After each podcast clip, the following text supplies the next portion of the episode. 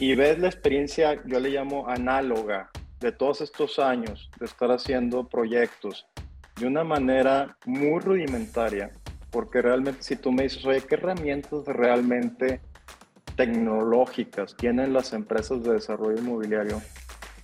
Pues yo te diría que la mayoría sigue construyendo con Excel y con AutoCAD y, un WhatsApp, ¿no? Entonces, como que dices, oye, a ver, inversiones tan fuertes como las que hay en Mérida, como las que hay en Monterrey, como las que hay en Querétaro, en otros lados, ¿cómo puedes hacerlo de una manera así? O sea...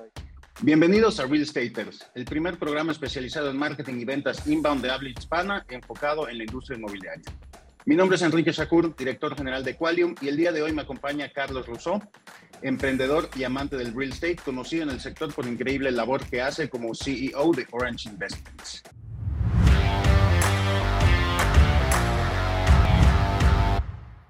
Bienvenido, Carlos. ¿Cómo estás?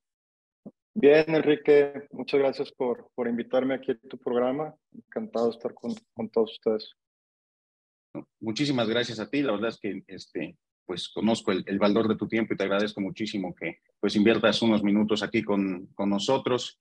Eh, tengo que confesar que estoy muy emocionado con esta conversación contigo. Eh, la verdad es que creo que pocas veces he tenido la oportunidad de hablar con gente que tenga tanto tiempo, tanta experiencia en esta industria y algunas cosas de las que me gustaría platicar contigo, pues van más relacionadas hacia el, futuro de la industria, ¿no? Me interesa mucho saber cómo ves tú desarrollando, eh, desarrollándose la industria inmobiliaria en los próximos 10 o 20 años quizá, ¿no? Yo creo que nadie mejor que tú para, pues, poder estimar lo que podríamos estar viendo en el futuro, pues, dado toda la experiencia que, que has acumulado en estos más de que 17 años de experiencia en, en la industria.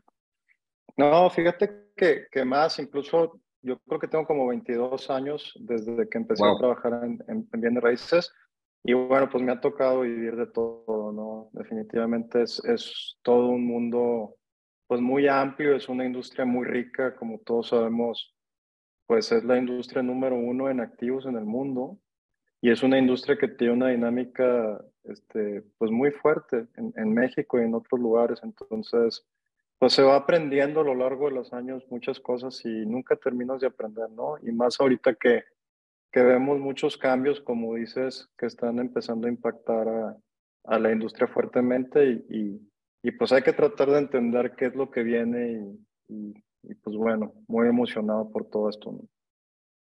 Totalmente. Pues un poquito para los que no te conocen, ¿podrías hacer un, un resumen rápido de quién es Carlos Rousseau y qué es Orange Investments? Claro que sí, y de hecho ahorita te, te, voy a hacer algunas precisiones, pero mira, yo, yo soy regio, yo nací en Monterrey, eh, prácticamente estudié la carrera de ingeniería industrial, no tenía en mi cabeza que iba a parar en la industria de real estate, sin embargo, bueno, pues aquí me estacioné por un buen rato.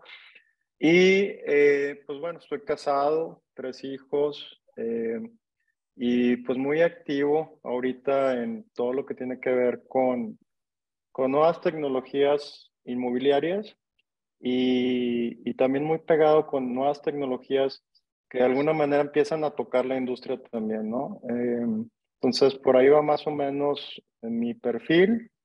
Eh, como mencionas, eh, hasta hace tres meses fui socio de, de Orange. Eh, de hecho, acabo de, de, tener una separación con mi socio y cada quien eh, se fue por, por diferentes caminos. Y ahorita platicamos un poquito de, de este camino. Eh, y a punto de lanzar una, una, nueva, una nueva marca al mercado con una filosofía un poco distinta que ahorita te platico con mucho gusto. Perfecto, qué interesante. Pues digo, disculpa por no estar enterado de estos cambios recientes, pero pues qué bueno que entonces tenemos un tema de conversación para, para ahondar más adelante, ¿no? Eh, claro. Me gustaría saber cómo, cómo nace tu pasión por el real estate o cómo realmente te integras aquí, porque se ha vuelto como un, un factor común en el podcast que pues, nos dimos cuenta que nadie realmente estudia o, inicia su carrera en el real estate, ¿no? Casi siempre empiezan haciendo otra cosa y por alguna razón terminan este, pues entrándole al mundo de las bienes raíces, ¿no? ¿Puedes contarnos cómo, cómo fue tu historia pues de entrada eh, al ramo inmobiliario? Claro, y fíjate, también así, yo creo que así como lo mencionas, no fue algo planeado. Eh, de hecho, yo cuando estaba en la carrera, a mí me gustaba mucho tocar música yo, yo, quería ser músico. Sin embargo, en ese momento, este, pues mis papás como que decían, termina tu carrera y luego ya ves que si quieres pegarle al músico o lo que sea. Y en ese entonces, como no sabía qué estudiar, eh, pues la ingeniería era una carrera muy abierta. Eh, la ingeniería industrial en el TEC en ese entonces estaba un poquito de moda. Y, y me fui por ahí.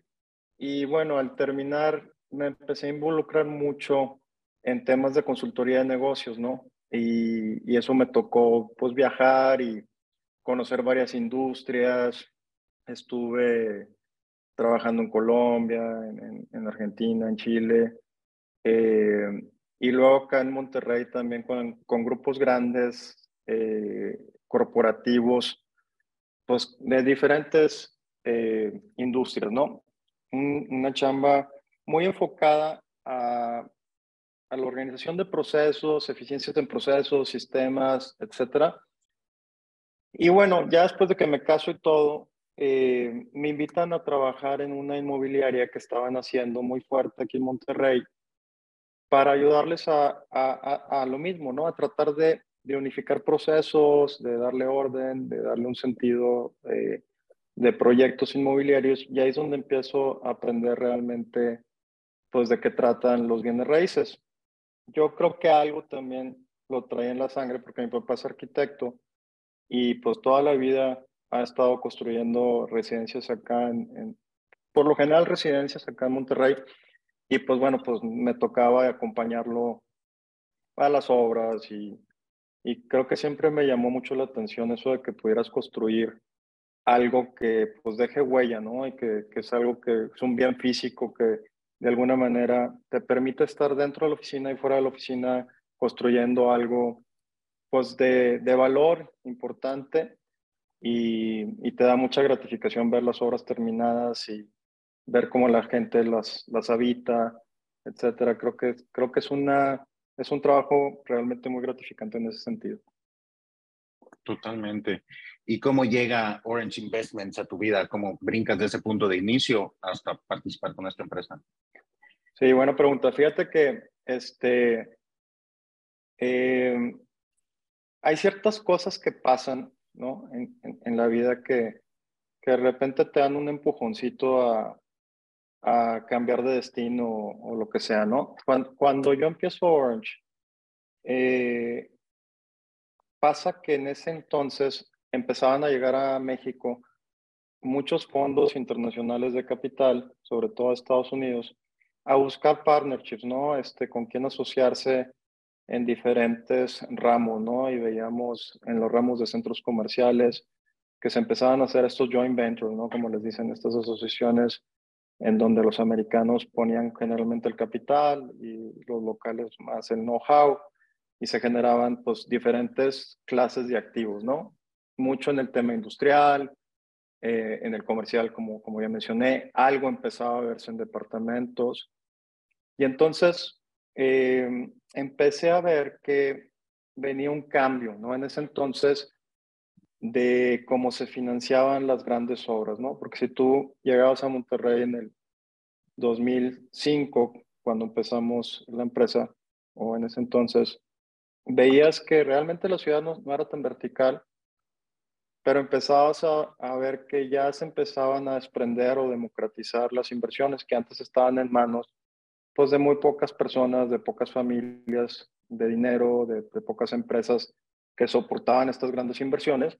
Cuando viene la llegada de estos fondos, pues empieza a competir el capital, digamos, de, de estas fuentes de inversores con el emprendimiento de los que sabían hacer desarrollos y fue como fue como ese empuje que dije, oye, si yo empiezo mi empresa y empiezo a hacer productos buenos, puedo conseguir estas fuentes de capital para, para hacer grandes proyectos y, y bueno, eh, realmente tuve mucha suerte en ese sentido porque pues en los pocos años que, que cuando empezamos, que empezamos sin capital, pues se acercaron, o bueno, más bien fuimos a buscar un fondo americano importante y así se dio y pues una cosa te va llevando a otra. Claro, me llama mucho la atención cómo han logrado diferenciar sus, proyectos, pues desde los primeros años, por lo que pude este, investigar sobre ustedes y pues desde un inicio metiendo pues arquitectos reconocidos, ¿no? Y obteniendo dinero de fondos americanos, por ejemplo. ¿Cómo ha sido o qué tan importante ha sido este tipo de innovación para ti durante tu carrera? Yo creo que sí ha sido importante, este, porque bueno, vas, vas buscando por la curiosidad, por, por querer abrir la mente a, a buscar trascender con, con proyectos, pues arriesgar a traer arquitectos que antes no, no trabajabas con ellos, este, a buscar en, en otro país gente que les des confianza y que quieran invertir contigo, etcétera. Vas rompiendo paradigmas, ¿no? Vas rompiendo barreras. Este, no todo, obviamente, eh, sale como lo planeas. O sea, yo te diría que casi nunca. Pero bueno, así es, así es un poco la vida del emprendedor, ¿no? Tienes, tienes este, altos y bajas. Y lo importante es que, aunque te caigas, te, estés levantando, estés viendo cómo aprendes y vas buscando, este, pues, generar ventajas competitivas. Y lo que un día es una ventaja competitiva, el otro día ya no es. O sea, eh, antes a lo mejor cuando, cuando Monterrey era eh, una ciudad muy cerrada, realmente teníamos fama de ser una ciudad grande pero cerrada eh, en ciertas industrias, este, pues se empieza a abrir, ¿no? Se empiezan a llegar, empezamos a invitar a gente de fuera a trabajar y se empieza a globalizar también pues la industria del bienes raíz, que, es, que era una industria muy local, ¿no? Porque generalmente las industrias de bienes raíz son locales, entonces empiezan a abrir a, nuevas ideas y, te empiezas a dar cuenta también de algo, que, que para agregar valor en los desarrollos no, puede, no te puedes saltar ciertos pasos o debes de buscar las mejores piezas para los proyectos. Y esa es parte de, de, la filosofía que aprendimos temprano.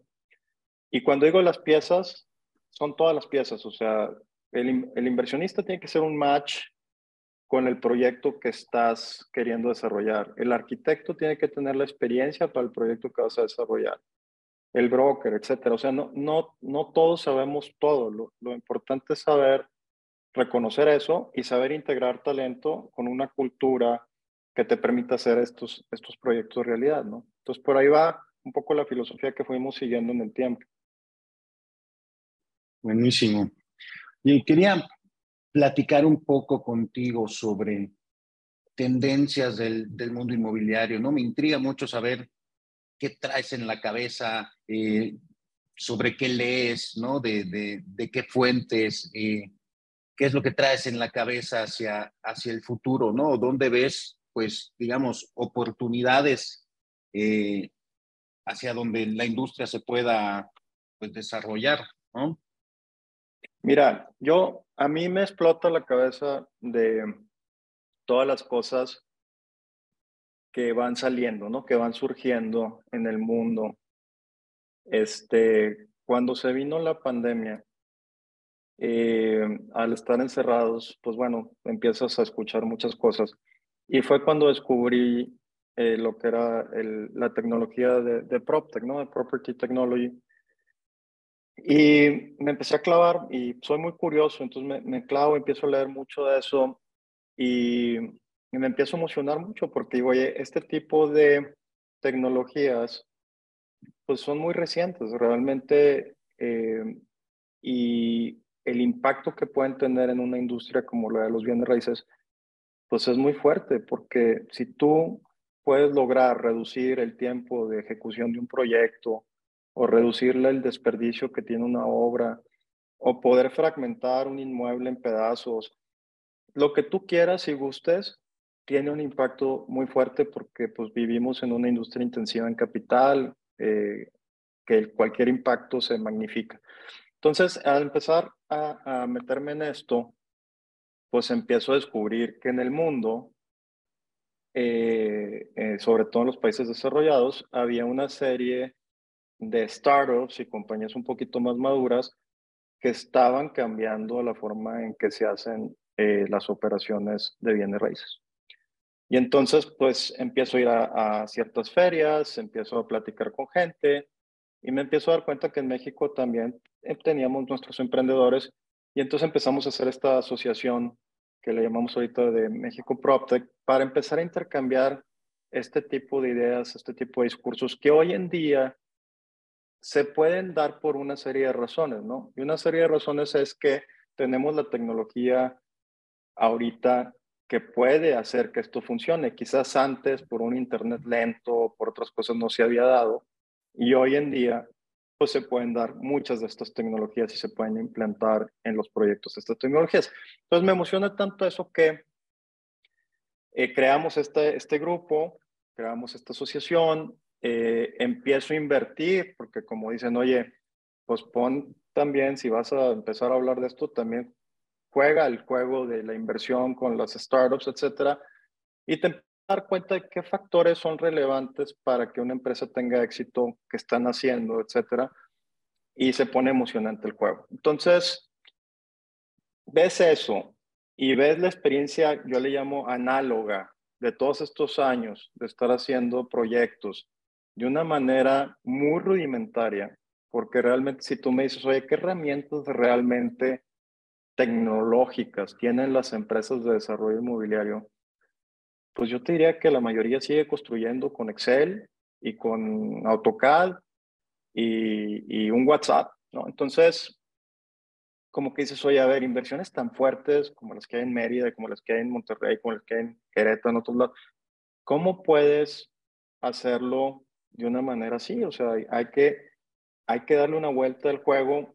También cada vez vemos un México que tiene, tiene muchas oportunidades de cambio, ¿no? Desde, desde los trámites, lo que tardan en salir unos permisos, este, eh, cómo, se, cómo se hacen las operaciones, lo que tardamos en vender una casa, por ejemplo, cuando queremos venderla, el proceso por el que tienes que pasar para vender una casa, eh, la falta de financiamiento que existe a veces para las nuevas inmobiliarias eh, los agentes que tenemos de ventas eh, sin licencia, sin organización. Entonces, hay, hay muchas áreas de oportunidad y eso es lo que también me explota la cabeza, tantas cosas que podemos hacer para cambiar en este país y darle un giro a esto y que empiece a ser pues un juego más dinámico, porque al final de cuentas, cuando el juego es dinámico, pues se genera mayor valor para todos. Si el juego es estático, pues realmente es, es más pausado, es más lento, etc. Entonces, por ahí va un poco esta, esta nueva filosofía. Tecnologías, ideas, hay muchas. Ahorita podremos al ratito platicar de algunas que estamos viendo, pero van muy ligadas también a lo que vemos que está pasando en el mundo, porque está atado. Por ejemplo, ayer me clavé este, haciendo, me he estado esta última semana eh, muy entretenido con lo del chat GPT y todo esto del Open eh, increíble, Increíble.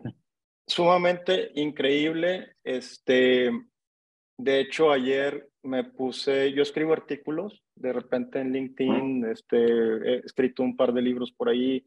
Me gusta escribir porque luego lo reviso y cuando escribes aprendes también mucho. Y dije, ah, me pasaron una aplicación que no era ChatGPT, sino era otra también de, de innovación, de, inteligencia artificial.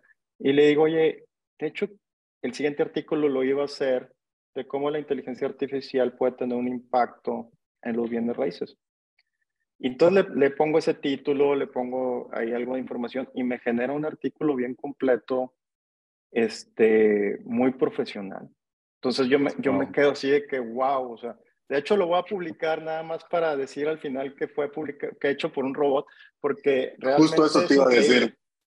Públicalo tal cual y al final le pones, este artículo fue escrito por una inteligencia artificial solo con un prompt inicial que, que yo le di, ¿no? Sí, no sabes cómo me le he pasado tratando de ver qué tanto se le puede exprimir a esta, a esta tecnología, ¿no? Y lo he visto ya digo, experimentos que he hecho yo y de repente veo de que TikToks o Reels hay gente que lo está utilizando para hacer guiones, eh, o sea, guiones de películas, ¿no? Dándole instrucciones como, eres un director de Hollywood que está buscando hacer el próximo blockbuster, ¿no? Escríbeme un guion sobre este tema de una película que va a durar tanto y debería abordar estas problemáticas y te genera el guion completo, ¿no? O artículos completos. Yo lo he puesto a escribirme guiones para videos de TikTok, eh, anuncios para, para Facebook, ¿no? O sea, el copy de un, de un anuncio para Facebook.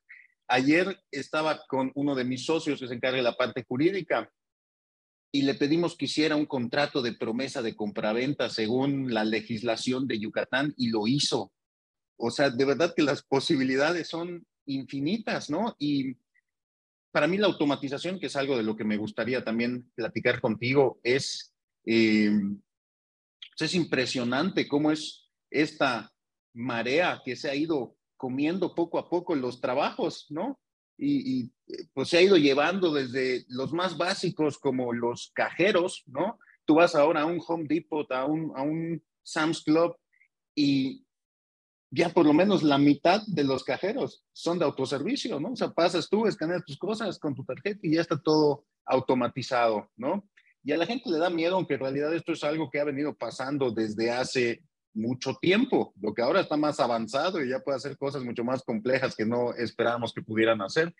Entonces, esto que, le, que ya le pasó a los, a los cajeros, que le está pasando a los community managers con los chatbots, em, le podría llegar a pasar a los abogados, ¿no? Entiendo que ya hay países como Noruega que incluso los jueces son digitales en ciertos, en ciertos horarios, aparentemente. Eh, ¿Tú crees que esto podría llegarle a pasar, por ejemplo, al asesor inmobiliario? Mira, yo creo que al final eh, va a haber mucha, como ahorita dijiste, varias aplicaciones de la inteligencia artificial y yo creo que si echamos a volar la cabeza se nos pueden venir 100 más. O sea, es realmente muy interesante todo lo que va a tocar y, y aunque hay gente que dice, ay, pero las respuestas a veces no están tan correctas, yo les digo, a ver, esta es una probadita nada más, o sea, viene la versión 2, la 3, la 4 y al rato este, no, vas a distinguir por nada el mundo si es un humano o no el que escribió algo o el que, inclusive no lo comentaste ahorita, pero la escritura de código, de programación, etcétera. Muchas cosas que, que te pueden ayudar este, este tipo de, de herramientas. Ahora, ¿qué pasa? Yo, yo no creo tanto en, el que viene una ola a quitarle chamba a la gente. No, simplemente yo, yo como veo las cosas y que es difícil, Enrique, porque realmente vivimos en un país en el que el cambio nos da miedo a, mucha gente, o sea, a, a, quien no, este, pensar que el día de mañana te va a sacar sin trabajo o lo que sea. Pero entonces la única forma tienes nada más dos opciones, o, enfrentas el cambio con actitud o te comen el mandado. Entonces, yo creo que uno de los consejos, digamos, que, que he aprendido es perderle el miedo al cambio. Obviamente hay que documentarse, hay que ver, pero el cambio genera nuevas oportunidades. O sea, ahorita hablabas de los agentes inmobiliarios. En Estados Unidos se han probado modelos de, de tratar de eliminar al broker, ¿no? Y han fracasado. O sea, han fracasado porque al final de cuentas eh, la cercanía y el trato humano es algo que la gente busca, al menos en esta generación todavía de los que estamos comprando y vendiendo casas, busca que el trato sea este, de un humano, ¿no? Sin embargo, pues quién sabe en las nuevas generaciones este, de, los chavos más jóvenes qué, qué podrá pasar, ¿no? ¿no? No sabemos, pero pero sí, sí, el, el agente ahora es un agente pues más, más equipado, porque ya tiene acceso a más información de los mercados donde está participando, tiene acceso a un network eh, a la mano, al alcance de más corredores.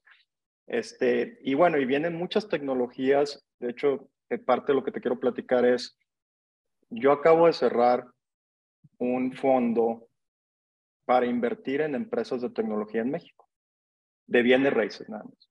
Entonces, este fondo es un fondo que lo empieza la Asociación de Realtors, o sea, de brokers de Estados Unidos.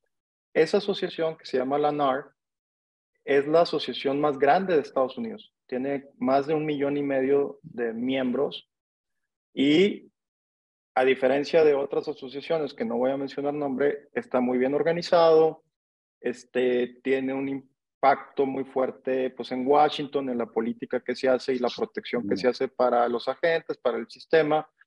Eh, en todos los estados tienen sus buenas listas de propiedades, etc. Entonces, todo ese know-how y todo ese, ese, imagínate un millón y medio de gentes activas diarias entre comercial, o sea, oficinas industrial y, y vivienda, etcétera, bien preparadas, bien estudiadas, tratando de hacer transacciones de una forma más eficiente, pues se vuelve algo muy importante en una combinación entre pues la gente y la tecnología. Y este, y entonces pues muy emocionado de traer ese fondo a México para que ciertas empresas sean beneficiadas de recursos, de network, de mentoría y puedan prepararse estas startups o compañías más adelantadas a crecer más rápido, ¿no? Increíble. Y este es el nuevo proyecto en el que vas a estar trabajando, lo que te vas a estar dedicando, o es en paralelo a este nuevo proyecto que me comentabas? Mira, yo, yo no los quiero ver en paralelo. Yo, por tratando de ser creativo, tratando de ser innovador, yo creo que es importante hoy más que nunca eh, la fertilización cruzada, digamos, o de un enfoque un bien raíz diferente, el que adopte tendencias, digamos, de aprendizaje y de experiencia con nuevas innovaciones, con nuevas ideas, en un sistema que yo le llamo de innovación abierta, así como el Open AI, creo que algo que debemos de tener las empresas es estar abierto a traer innovación de fuera, talento de fuera. ¿Para qué? Si me dices, oye, ¿a qué se dedica o a qué te vas a dedicar en los próximos años? A resolver retos inmobiliarios. Ya no es el típico, yo te vendo A, B, C o D. O sea, es qué necesitas, cuál es tu traje a la medida. Y te puedo dar unos ejemplos. Los bienes raíces van fluctuando en el tiempo según el ciclo económico. Y un ciclo económico está probado históricamente que dura aproximadamente 10 años. Y en esos 10 años, tú tienes dos años muy buenos, tienes seis años buenos y tienes dos malos o muy malos. Y a veces se extienden un poquito. Este, entonces, en esos tiempos, tus necesidades van cambiando, ¿no? Y ahora con la, la tecnología va cambiando. Entonces, empiezas a ver retos de todo tipo, ¿no? Gente que quiere ahorita, por ejemplo, en, en, en la salida que estamos de la pandemia y la llegada de un nuevo ciclo económico, pues hay muchas necesidades de gente que tiene reestructurar sus productos, reestructurar sus proyectos, este, cambiarle el destino a un proyecto. Entonces, todo ese tipo de retos, con innovación abierta y todo, pues se logra darle un traje a la medida a la gente. Y no es el que, ah, yo nomás desarrollo obras de arte o yo desarrollo esto. O sea, es tratar de darle el traje a la medida al usuario con experiencias nuevas, ¿no? Totalmente. Em, y regresando un poquito al tema de, de PropTech, de PropTech que te, te interrumpí con, con, la automatización, eh, ¿dónde ves que se puedan o que se estén utilizando más actualmente estas, estas property technologies? Mira, yo creo que, yo creo que los PropTechs tienen también su ciclo, ¿no? Y en los países como México que venimos atrás de la ola, porque fíjate, en el mundo hay más de 10.000 empresas PropTech ahorita. 10.000 empresas que están creciendo a tasas agigantadas, eh, que están eh, cambiando la forma en que hacemos las cosas y que quieren expandirse a nuevos mercados, ¿no? Y ya empezamos a ver aquí en México la llegada de compañías inclusive de Sudamérica que vienen a querer hacer negocios al, país, ¿no? Este, ¿Por qué? Porque pues, con la tecnología cruzar fronteras es muy fácil y más si venimos de una cultura similar, ¿no? Como es la latina. Ahora, ¿qué estamos viendo? Que en esos primeros pasos, pues estamos viendo más, empiezas por lo simple, no lo simple, pero lo más, lo que más se nos ocurre a todos, ¿no? Pues vamos a crear un marketplace en, en línea para vender y comprar propiedades, ¿no? Y ahorita una bolsa compartida, ¿no? Una bolsa compartida, ¿no? Y ahorita, pues, ¿cuántas hay en México? y unas super, unas con unas con un capital atrás impresionante, que son las que de alguna manera pues van a sobrevivir más que otras. ¿Por qué? Porque muchos de estos negocios sobreviven por el top of mind que puedan generar o el market share que tengan y el tiempo es, es, corto, tienes que invertir mucho dinero para el posicionamiento, los buscadores, etcétera, y este, están compitiendo por esos lugares, siete o ocho plataformas ahorita en México, pues muy importantes de compraventa de inmuebles, ¿no? Y eso también, pues es una amenaza para muchas cosas. Algunas de ellas traen más valor agregado y empiezan a abrir a otros servicios.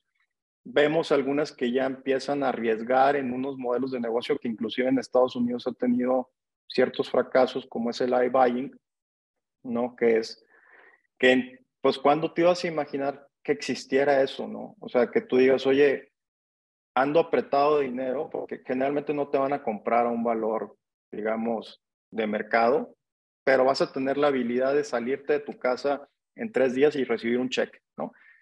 Y eso, pues, no lo habíamos soñado en, en, el país. Y ahorita hay dos, tres participantes que están jugando ese juego. Te digo, es un juego delicado, es un juego riesgoso porque, pues, si no les sale bien los cálculos o algo, o, o el ciclo no les ayuda, pues pueden, pueden correr riesgos este, importantes.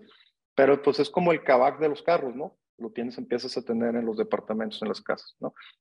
Este, entonces estamos viendo eso, estamos viendo opciones de financiamiento, cada vez salen más eh, opciones del crowdfunding, ¿no? De, de gente que, que, entre todos puedan comprar eh, o financiar un proyecto, comprar, empieza a partirse los bienes raíces, yo digo, a, a democratizarse, de decir, oye, a ver, pues no me alcanza esa casa de mis sueños en la playa, bueno, ¿por qué no compras un octavo de propiedad o un sexto, que antes había, pero no había tantas opciones, no había esa facilidad de comprarlo, tantas empresas que ahora las administran, te dan todos los servicios.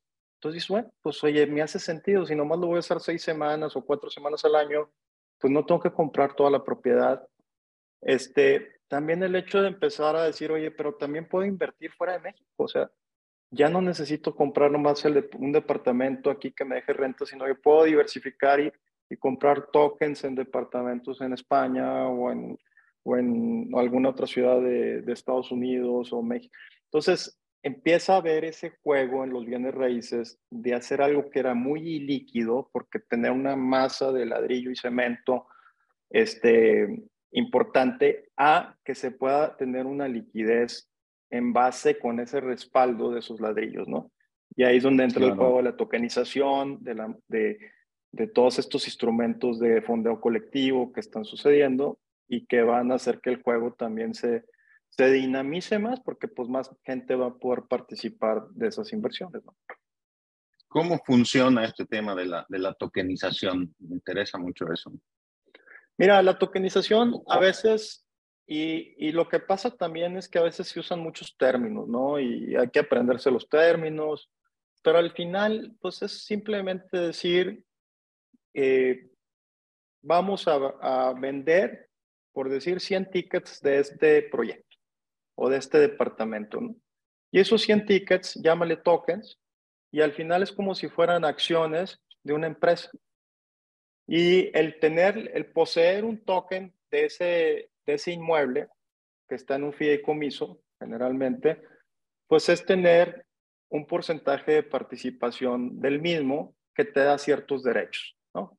Y esos derechos pueden ser que tengas ese porcentaje de las rentas o si, si utilizan contratos inteligentes que puedas hacer uso del inmueble en ciertos, en ciertos días del año, etcétera, etcétera. Entonces, prácticamente en términos simples, es sacar como acciones de, de, un edificio, es como sacar certificados fiduciarios de, de, un proyecto para que más gente pueda participar de los beneficios de ser socio de ese proyecto, ¿no? Entonces, ahorita claro. usan mucho el token. ¿Por qué? Porque usan la palabra token, porque al final de cuentas, este, lo puedes hacer ya vía digital. O sea, tú puedes comprar los tokens con una cartera digital, los puedes vender en un mercado secundario digital y entonces pues no, casi casi no tocas papeles. O sea, se hace de una forma muy, muy simple. Esto, ¿no? esto sería a través de un blockchain, ¿correcto?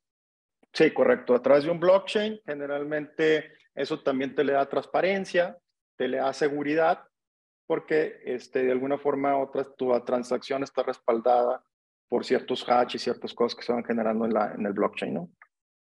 Correcto. Fíjate que este, manteniéndonos en este tema de, de, las tendencias y la tecnología, escuché una entrevista que tuviste, creo fue hace un par de meses, este, con, con Carlos Muñoz. Mencionaste un término que me llamó mucho la atención y que sinceramente no había escuchado antes, aunque eh, ya después investigando me doy cuenta de que es algo con lo que, o sea, ya estoy relacionado de alguna manera sin, sin conocer la terminología, ¿no? Que es el Real Estate as a Service. ¿Puedes contarme un poco sobre, sobre esto y, y, cómo vamos a escuchar más sobre esto en el futuro? Totalmente. Mira, este, no te voy a echar mentiras, es algo que se me ocurrió ponerle un nombre a esta nueva filosofía que, que estoy vendiendo, ¿no? Porque al final de cuentas es lo que estoy haciendo. ¿Qué quiere decir? El mismo título te lo dice, viene basado un poco del de, software as a service y otros lados. Si tú recuerdas el software as a service, y a mí me tocó cuando yo era consultor de empresas, el software antes era complicado de instalar, la inversión era muy fuerte. Generalmente las grandes empresas eran las que podían comprar los servidores, tener unas personas de sistemas que les dieran mantenimiento y este, pues tenían ese beneficio eh, por poderlo hacer de tener sistemas operativos más eficientes que las pymes u otras empresas. ¿Qué pasó? Pues que se empezó a democratizar todo esto, ¿no? y empieza Amazon a darle, a darle este, posibilidades a pequeñas empresas de que se subieran a sus servidores, les cobran ahora por lo que utilizas nada más, no te cobran por que tengas que comprar todo el carro completo, si nomás vas a usar una parte. Entonces, esa, esa migración o evolución es lo que yo estoy viendo en los bienes raíces, o sea, y por eso me copié un poco el término real estate as a service es poner el real estate al servicio, o sea, ya, ya no tanto es pensar en ti, sino pensar en, en tu cliente, en tu usuario, qué vas a hacer por él, ¿no? O sea, ¿qué, ¿cómo le vas a dar ese traje al que no puede invertir más de 15 mil pesos en un proyecto, ¿no? Ah, pues mira, voy a hacer esta solución para él. Oye, ¿cómo le vas a ayudar a alguien que trae una necesidad de reestructurar su crédito? o lo que sea. Entonces, es volver, es cambiarle el giro a decir el real estate al servicio de la gente, ¿no? Entonces, y ese es, y es como ahorita lo vemos en muchas otras industrias, por ejemplo, lo que pasó en la industria del cine y las películas, ¿no? Oye, pues yo ahorita me voy a, a, mi cuarto y escoger la película que quiera y la bajo y la veo y está ahí a la hora que yo la quiera, ¿no? con esa comodidad de decir on demand, ¿no? Como dicen, bajo mi demanda. Se está yendo a otras industrias, ¿no? Yo el otro día estaba también muy impresionado de, eh, yo tengo una, pequeña historia, ¿no? Yo juego videojuegos, he tenido una empresa de desarrollo de videojuegos, este, en su momento le, le fue muy bien. A lo que voy es que he sido gamer durante toda mi vida, ¿no? Y eh, tengo en mi casa hay Nintendo, hay Xbox, eh, ahorita tengo el Xbox en mi cuarto, entonces de repente este, mi mujer y la niña están durmiendo en el cuarto, no puedo jugar, ¿no? Entonces estaba pensando en comprar otro Xbox para tener en la sala, ¿no? E investigando me doy cuenta de que está en beta algo que se llama cloud gaming. ¿Qué quiere decir esto? Para no hacerte largo el cuento, es Netflix de los videojuegos, ¿no? Ahora tú puedes en Xbox pagar tu Game Pass y tienes acceso a más de 100 juegos que ya no los tienes que comprar, ¿no? Nada más los descargas en tu consola y juegas. Y ahora no solo eso, puedes entrar, por ejemplo, a xbox.com diagonal play y jugar en línea sin consola. Claramente, está en un beta, tiene un poco de lag, necesitas una muy buena conexión a internet. No está en el punto todavía en el que puedas decir, ya no tengo que comprar consola, voy a tener solamente esto y puedo jugar donde sea, en cualquier tele, en cualquier computadora, en mi dispositivo móvil. Pero estamos a, a meses probablemente de que así sea, ¿no? Entonces a lo mejor estamos viendo la última generación de consolas de videojuegos y eso es una asunción, mía completamente, puede ser que no sea así, ¿no? Que a lo mejor sigamos necesitando la consola para pues poder correr los juegos y pues también ahí avanzan mucho en temas de gráficos y todo, ¿no? Pero el ya tener la computadora, o sea, ya es un servidor, ¿no? En internet el que está corriendo el juego y está haciendo streaming para que tú lo puedas jugar en, en cualquier pantalla. Y eso se está yendo pues a todos lados, ¿no? Empezó con, con, Netflix, pero ahora, como dices, por ejemplo, Uber, ¿no? Que es una empresa que no tiene automóviles, pero a través de la tecnología te renta los automóviles. Y ahora el software, el perdón, el Real Estate as a Service, lo que me, o sea, lo primero que me viene a la mente es Airbnb, por ejemplo, WeWork, ¿no? ¿De qué otra manera pudiéramos ver desarrollarse este Real Estate as a Service? Híjole, es que es es, como dicen, the sky is the limit. Ahorita estás, fíjate lo que estás, estabas platicando de la industria del juego, ¿no? Del juego digital. Y me brincó, no sé por qué, lo del metaverso, ¿no? Que también es otro tema que la gente no, no le ha querido entrar todavía de lleno y todo. Y es algo que definitivamente va a pasar y está pasando. Y tú que te dedicas a los juegos, mucho del metaverso empezó por los juegos, ¿no? Y ahorita está pasando que se empieza a subir a los negocios y empiezan a invertir este, para, para otras aplicaciones, ¿no? Muy importantes.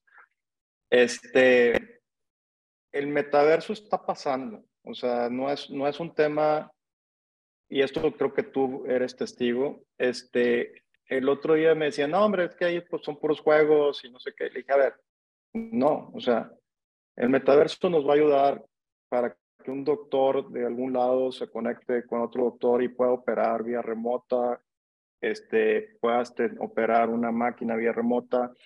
En, eh, por ejemplo, en, eh, hay gobiernos como el de Singapur que está volcándose todo al metaverso para que puedas hacer tus trámites y todo ahí, metiéndole algo de, de este, como dicen, gamification, ¿no? donde tienen ciertas recompensas, para ser un buen ciudadano, lo que sea. Entonces, conciertos que antes te podían costar, no sé, X, ver a Taylor Swift o lo que sea, lo puedes ver ahí, es exclusiva y sentir la emoción en, en un surround sound. Este, entonces, el otro día también veía museos este, en línea pagando, no sé, X, poquito dinero para ir a entrar a un museo en ver en calidad retina cuadros de artistas. Entonces dices, oye, eso también está cambiando muchas cosas, ¿no? Porque está haciendo que gente que no tenía la facilidad de viajar o lo que sea, pueda conocer otras culturas, pueda conocer cosas alrededor del mundo de una manera impresionante. Entonces, también esa tecnología en particular, vamos a dejarla así como el metaverso, el 3D o lo que tú quieras y virtual, eso va a estar fuerte y los bienes raíces tienen mucho que beneficiarse de ese tema en particular. Claro. O sea, lo, lo, más increíble es que es muy probable que terminemos teniendo una industria de real estate en el metaverso. ¿no? En donde Correcto. Le estás vendiendo una propiedad intangible al cliente, ¿no? Donde a lo mejor por una fracción de lo que comprarías en la vida real, puedas comprar un departamento de super lujo y aunque pues tú vivas en un cuartito de 3x3, pues te metes al metaverso y tienes un departamento de 2.000 metros cuadrados, ¿no? ¿Crees que lleguemos a eso? Yo creo que sí, o sea, yo creo que vamos a llegar a cosas que hemos visto en películas, este, con todas estas tecnologías nuevas de metaverso, el chat GPT, la inteligencia artificial. Y yo creo que le va a cambiar la vida a muchas personas en muchos aspectos, ¿no? Este, ya ves que veíamos también en las películas que había una que, que tenía una novia que este, pues era, era por las bocinas, ¿no? Era, era como una novia pues que no se podía ver, ¿no? Y se, y se enamora de ella o algo así. Entonces, este tipo de cosas yo creo que las vamos a hacer porque yo no sé si tú has, y es una pregunta que te hago a ti, ¿has jugado juegos de, con esa calidad de realidad virtual, etcétera? O sea, no, no juegos realistas, pero sí en realidad virtual, de que con los lentes, y era, era un juego eh, de zombies, en el que te llegan hordas de zombies y tú los tienes que ir matando, pero pues te llegan por todos lados, ¿no? Entonces tienes que estarte volteando a ver si no vienen por atrás o, y, es totalmente inmersivo, ¿no? O sea, llega un punto en el que se te olvida que estás en un juego porque ya la, o sea, la percepción de la realidad que estás obteniendo a través de la tecnología es muy cercana.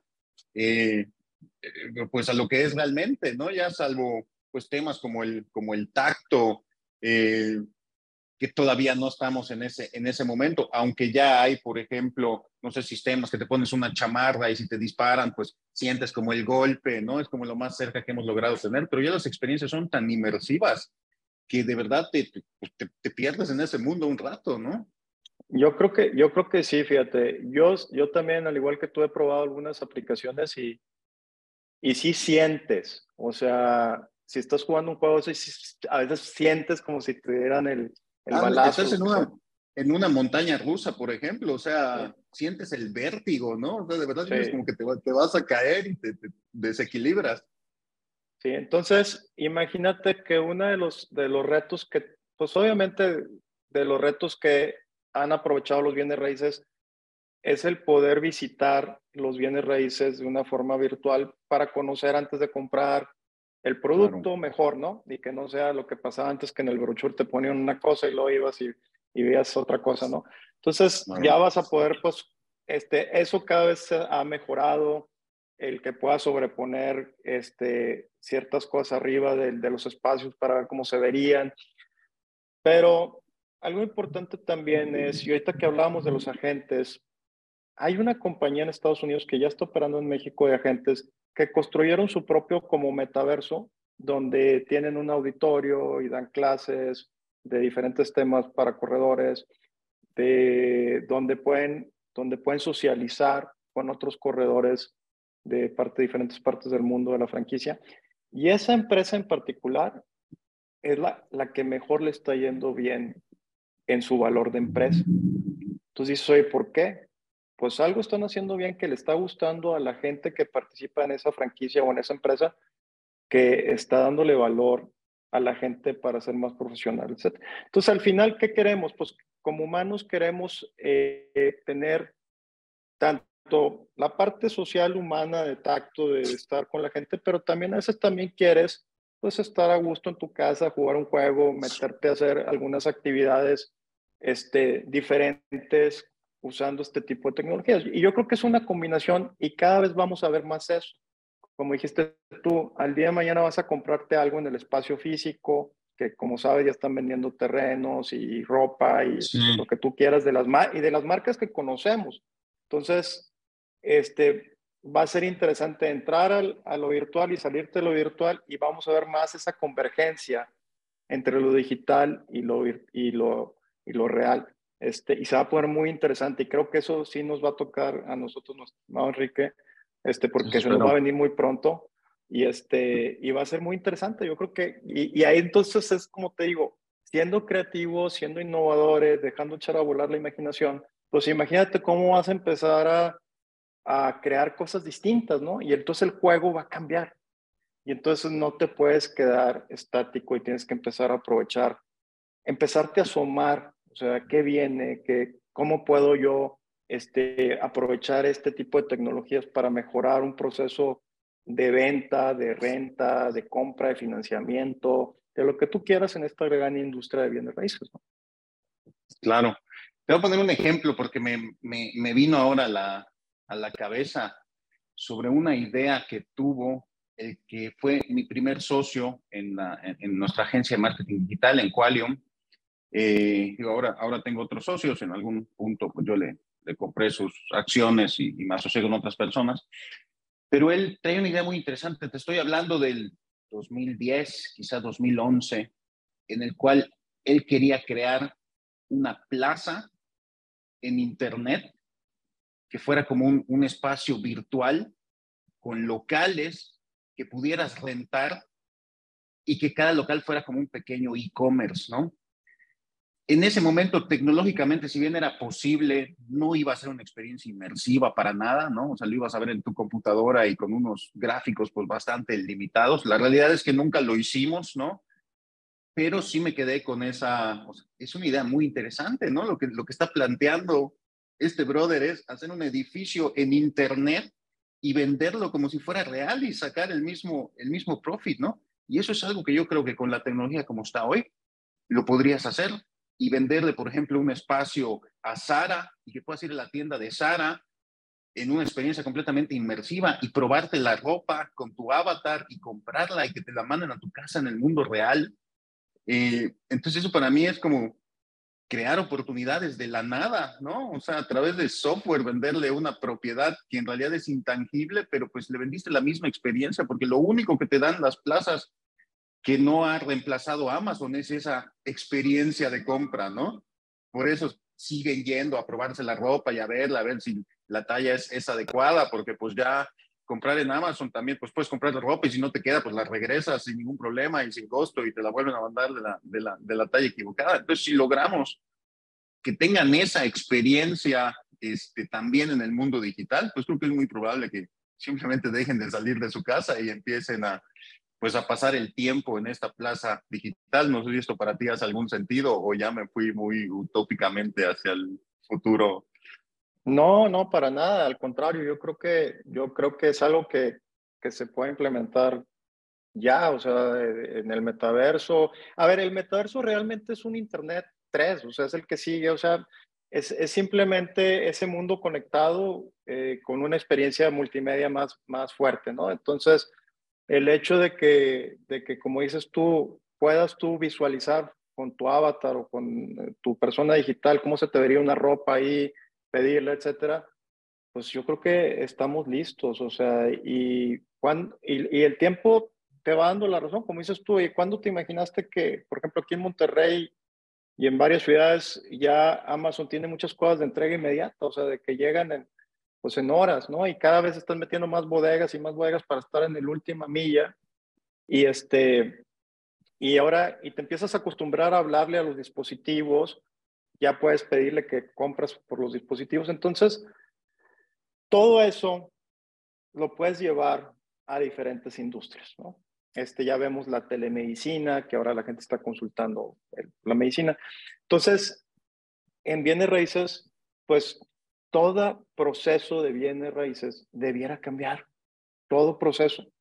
Construir, planear, como decíamos ahorita, este, eh, todos los temas que, que, no nos gustan de los bienes raíces, eh, la obtención de permisos, cosas de este tipo, pues debiera la gente subirse a la ola que viene y sobre todo, todo esto va a beneficiar, por ejemplo, imagínate, imagínate los gobiernos, la cantidad de dinero y ahorro en costos que pudieran tener si empiezan a adoptar estas tecnologías que ya están al alcance de todos el otro, el otro día platicábamos de las ciudades inteligentes, ¿no? ¿Qué es una ciudad inteligente? Pues es una ciudad que aprovecha la tecnología para mejorar la calidad de vida de sus habitantes, ¿no?